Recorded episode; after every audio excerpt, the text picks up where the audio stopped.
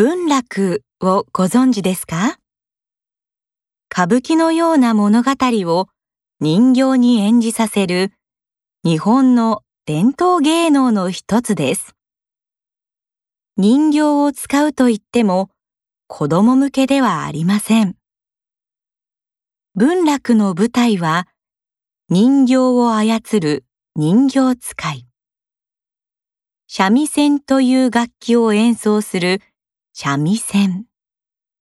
そして物語を説明する太夫の三つのパートからなります。人形使いは一つの人形を三人で操ります。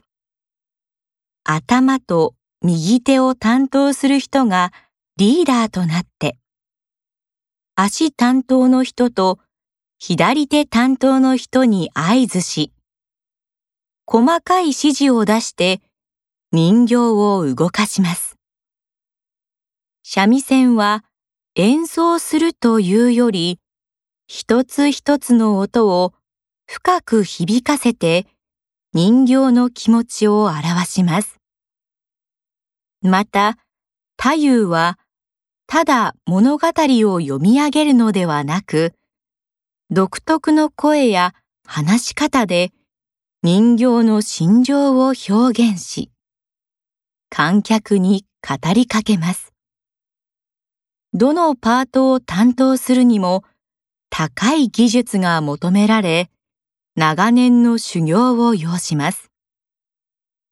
文楽の魅力は、演じるのが人形だという点にあると言われています。